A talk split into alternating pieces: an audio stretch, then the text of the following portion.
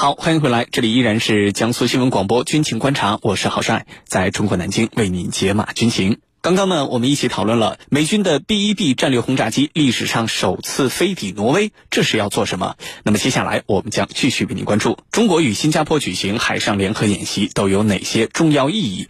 我们的军事评论员稍后将会为您详细解读。追踪世界军事热点，关注全球战略格局。江苏新闻广播军情观察，主持人郝帅为您传递铿锵有力之声。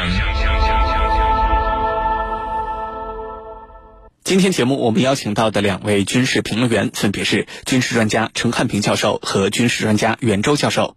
来看到今天节目的另外一条消息。中国与新加坡举行海上联合演习有哪些重要意义？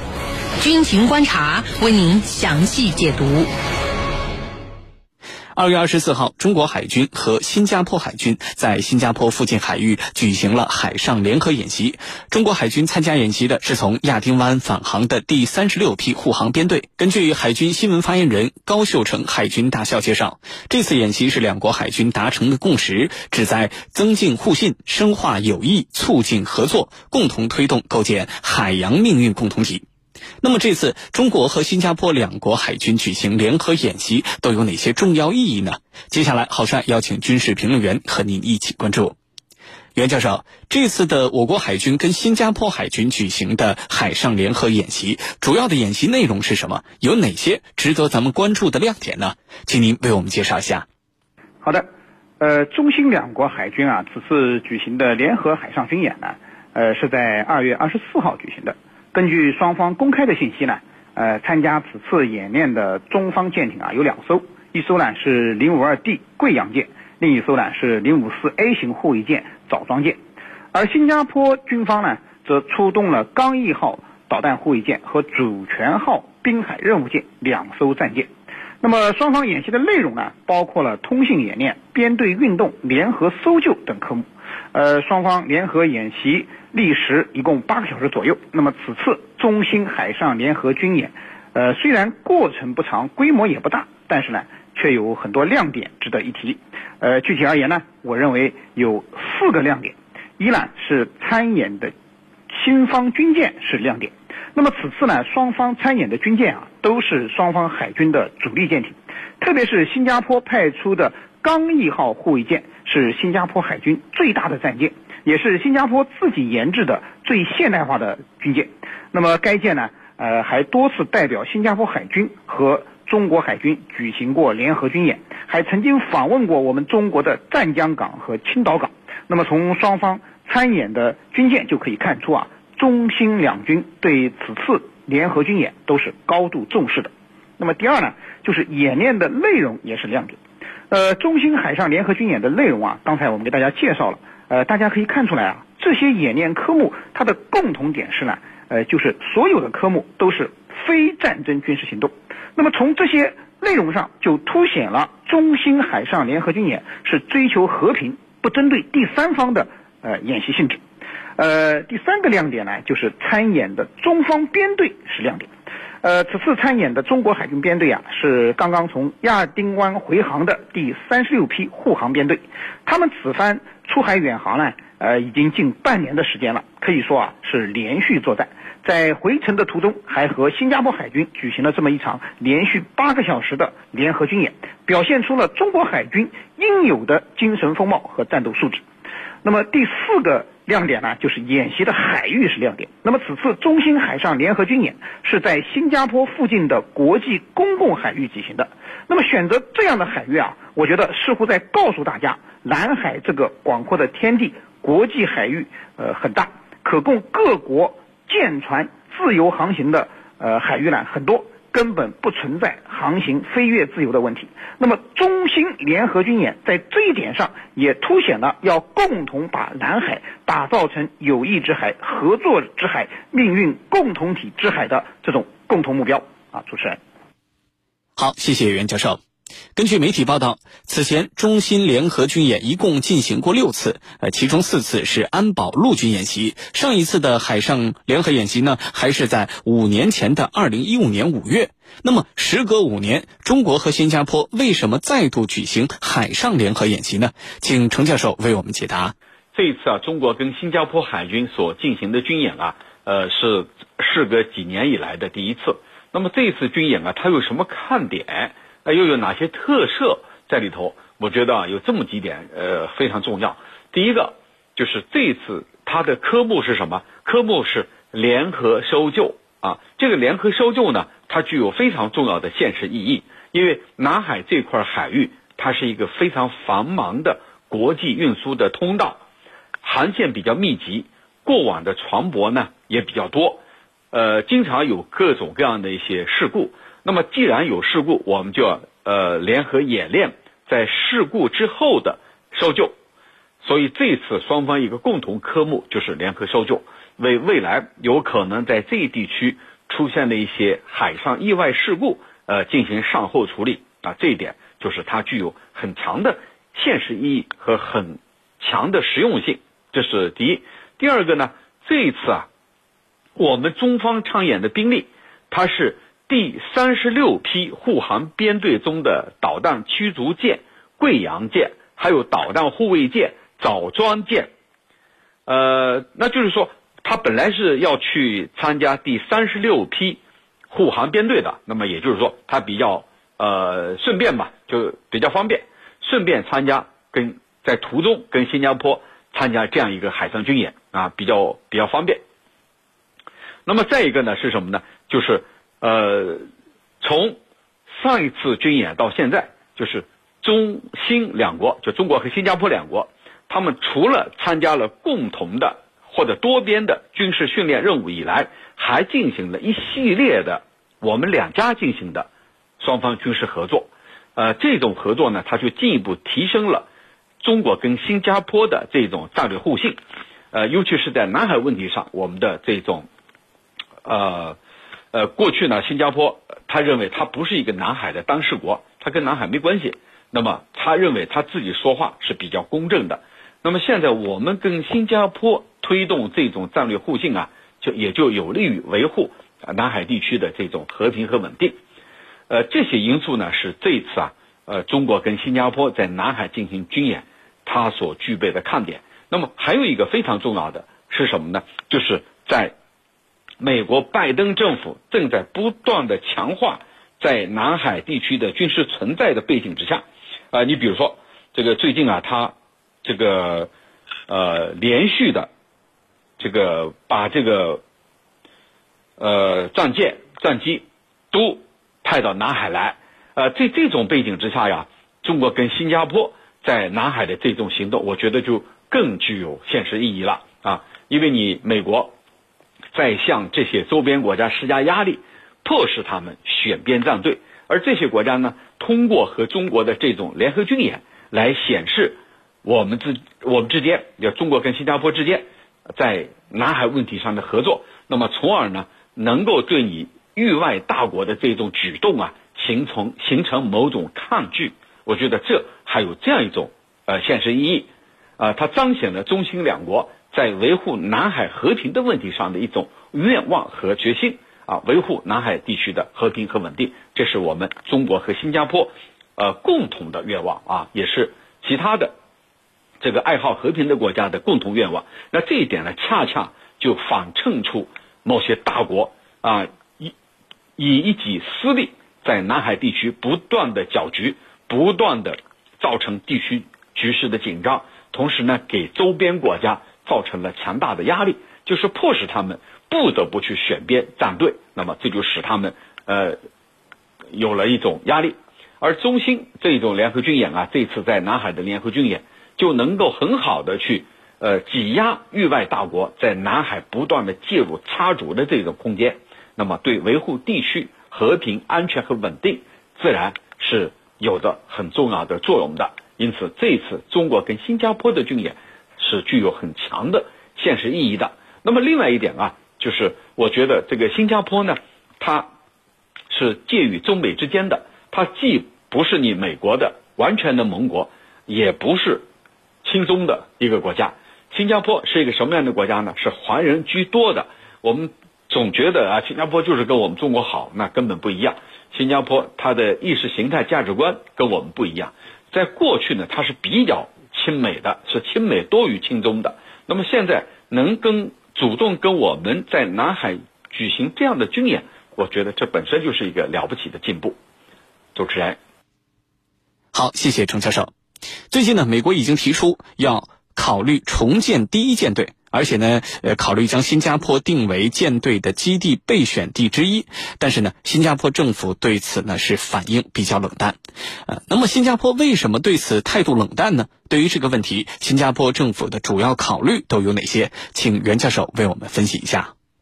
好的，呃，对于美国将重建的第一舰队的基地想放在新加坡，新加坡态度冷淡，甚至委婉的拒绝啊，那么实际上是意料之中的。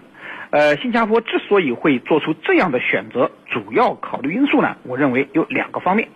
呃，首先呢，就是新加坡啊，并不想选边站，更不想成为美国围堵中国的桥头堡。那么，新加坡作为东南亚的一个小国啊，在大国之间搞平衡是其基本的生存之道。所以，新加坡会尽力去维持和中美两个大国之间的友好关系。最好的状态呢，对新加坡来说呢。呃，就是呃，中美这两个国家呢，哎，呃，新加坡都不得罪啊，而是呢两边讨好，两边谋利。那么相反，如果一旦成为一个大国针对另一个大国的战略工具，是不符合新加坡的国家利益的。那么美国要重建第一舰队，它的针对性是非常明显的，把第一舰队的基地放在新加坡，那么其战略目的也是不言而喻的。新加坡一旦答应呢，就会成为美国在东南亚地区对中国实施战略围堵的桥头堡。而中国和新加坡的经贸关系，我们知道对新加坡而言是非常重要的。我们中国每年从马六甲海峡过往的商船对新加坡的经济贡献是非常可观的。新加坡不可能因小失大，找个理由去拒绝美国，就可以避免让美国把自己拉下水，上了美国反华的贼船。另一方面呢，新加坡也有着自己主权方面的考虑。那么，新加坡啊，在某种程度上对美国是有一定的安全需求的。由于新加坡国土面积狭小，军力相对薄弱，所以虽然新加坡军队武器装备精良。但是它的作战持久性、回旋的余地都非常有限，所以新加坡在安全上有借助于美国的需求。呃，也正是因为如此呢，新加坡才同意让美国的四艘滨海战斗舰常驻在新加坡的樟宜海军基地。那么两国的军事合作关系呢也是非常密切的，但是也只能仅限于此。因为新加坡国虽小，但是主权意识却很强。新加坡非常清楚，一旦和美国结盟，自己必然会成为美国的附庸，难以保持主权上的独立和政策上的自主性。那么，不让美国把第一舰队的基地放在新加坡，其实呢，也是新加坡防止美国在新加坡驻军常态化，呃，最终控制新加坡主权。呃，这是新加坡的担心啊，主持人。好的，谢谢袁教授。这次中新海上联合演习对于南海地区局势呃有哪些重要意义呢？能否推动我国和东盟其他国家的军事友好来往？请程教授为我们分析一下。好的，这次军演啊，它所产生的作用，它的正面意义，其实刚才我已经也讲了一些了。那么更重要的是什么呢？更重要的在于，呃，美国和西方媒体不断的向我们抹黑，给我们抹黑。啊，给我们施加压力，说你中国这个在南海的军事存在造成了南海局势的紧张。那么，我们跟新加坡的这种呃联合搜救的举动，到底是和你美国把军舰、战机、侦察机不断的派到南海来，到底是谁在制造南海的紧张呢？我相信所有的有识之士一目了然，谁在制造紧张呢？是你域外势力，你美国不是南海的当事方啊。你不远万里跑来干什么？你就是制造紧张啊！而中国在干什么？中国是跟别的国家在进行联合搜救的演练。一旦海上有意外，我们会第一时间组织起搜救。这是什么？这是负责任的国家呀！美国呢？那是不负责任的。所以你一对比就比出来了，它所产生的正面影响是什么？就是给这一地区其他国家看一看，你看看，美国不断的说中国在南海军事化，谁在军事化？你的这个军舰、战机连方啊三番五次的派到南海来，那到底谁在军事化？而我们中国呢？我们是去护航啊，护航护航的途中，我们和其他国家进行演练。我不是专门来的，护航途中经过这儿，我进行一次联合搜救的演练，就是万一海上有意外事件，这个撞船啊，然后呢沉船啊这种事故啊，你美国的军舰还跟菲律宾的呃帆船还冲撞过呢，还还撞击过呢，那么我们要组织搜救，我们是负责任的大国，就是告诉周边国家啊。谁是负责任的大国？谁在把南海的局势变得更加混乱？那么再一个是什么？再一个就是我们的做法是有利于来推进南海行为准则 （COC） 的谈判进展啊。COC 由于疫情嘛，这个这个停滞了一段时间。那么现在我们以自身的行动来告诉各方啊，COC 是有必要。继续去推进的，推进的，而中方呢，也是本着这样的一个态度和原则，我们愿意跟各方去推进南海行为准则的磋商，而且我们还以相应的行动来推进谈判举动啊，这就是我们要做的。那么第三个是什么呢？第三个就是我们再给各方啊，这个形成一种什么，就是叫惯例或者说典范，什么典范？我们在南海到底应该怎么做？是进行耀武扬威的这种所谓的自由航行啊，还是进行应对未来可能发生的海上灾难而进行的这个各种各样的善后工作？那很显然，我们中国的这个做法和新加坡的这种联合做法，就是给了世界一个答案。我们是一个典范啊！未来南海，既然刚才我们说了，它的航道很。繁忙，这个各种船只啊往往返很频繁，那我们就要注重未来有可能出现的撞船沉船事故，我们去搜救。你比如啊，当初的这个马航啊，呃，马航 MH 三七零失联客机啊，以后中国和新加坡海军都曾经组织过海上的搜救。那未来如果南海地区发生了海难，我们有相应的机制。来进行合作，啊，所以这就呃确保各国之间的航行安全、自由、财产安全，对吧？这是我们要做的。而你美国不是这样做呀，对吧？那么再一个，它所产生的辐射影响还是什么呢？对东盟国家，特别是南海争端各方啊，我们就应该把这个分歧放在一边，求同存异，把我们的重心放在。维护海上的安全、和平、稳定上，所以我们一直要把南海打造成和平之海、友谊之海、合作之海。现在又加一个稳定之海，出发点就在这儿啊！这一点跟大国、跟美国这样的大国，他的一己私利是完全不一样的。主持人，好的，感谢我们两位军事评论员的精彩解读。追踪世界军事热点，关注全球战略格局。江苏新闻广播军情观察，主持人郝帅为您传递铿锵有力之声。接下来呢，我们继续关注到一组国内的军情快讯。近日，空军空降兵某部组织开展某新型军用运输机的空降空投训练，请听中国之声录音报道。早上七点，河南北部某军用机场战鹰轰鸣，空降兵某部数百名空进行跳伞前的各项准备工作。四级军事长陈自明告诉记者，他们针对新机型的特点展开研究探索，共同破解训练难题，确保训练科学安全。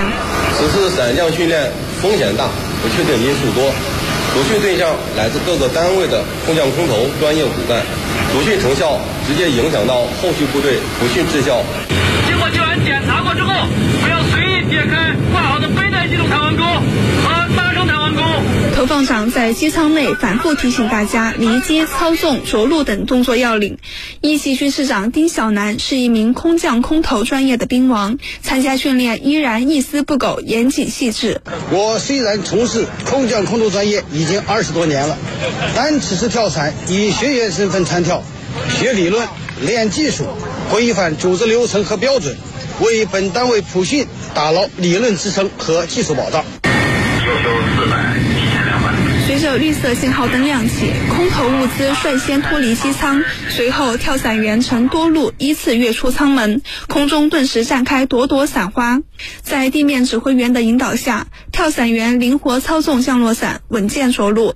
空降兵某部空降空投处主任徐景耀介绍，通过这次伞降训练，他们搜集了主训标准、拉绳回收、空中开伞密度等多项数据，为这种新型军用运输机今后开展空降空投训练培养了一百多名教练员，形成了更加科学高效的训练流程和标准。我们组织干部骨干开展某新机型伞降训练，探索理论基础、技术性能、主训模式等，向创新要战斗力，逆袭真练实跳十倍打造风向标。近日，湖南省军区结合国防动员形势任务，开展实战化军事训练，锤炼过硬的民兵队伍。请听中国之声录音报道。在湖南浏阳市应急连战备值班分队、战略运输投送连、无人机侦察排等民兵应急分队相继展开实弹射击、无人机侦察投送等多课目训练，掀起了新年度练兵热潮。浏阳市人武部部长廖伟：我们要紧贴应急应战任务，坚持实备实训，加强群众性练兵和拉动演练，不断提高遂行多样化任务的能力，做到遇有情况能拉得出、用得上、起作用。在湖南省怀化，怀化军分区组织各分队开展战备拉动演练。接到演练命令后，各分队迅速紧急集合，组织物资器材装车，向预定区域机动。一路上，敌机空袭、通过染毒地带、炮火封锁等一系列突发情况不时出现。参训官兵迅速反应，有效应对，战事胜场序。参加此次战备拉动演练，进一步树牢了实战实训、真打实备的思想观念。在湖南常德，常德军分区结合开训动员，组织首长机关、基干民兵队伍、人防专业队伍共六百多人，展开了一场战备拉动和群众性练兵比武，设置了手枪射击、无人机运用、医疗救护、灭火救灾等多个科目，不断强化机关干部和民兵队伍的练兵备战意识，提高应急应战能力。常德军分区司令员李新刚：通过实案化拉、成建制练、全覆盖比。凝聚军分区部队一心为战的意识，持续掀起练兵备战热潮。好的，以上呢就是本期军情观察的全部内容。我是郝帅，代表节目编辑李轩、魏青、赵晨，感谢您的收听。更多的广播节目、优选音视频，还有大南京商城，请您登录大南京 APP。各位军迷朋友们，我们明天节目再见。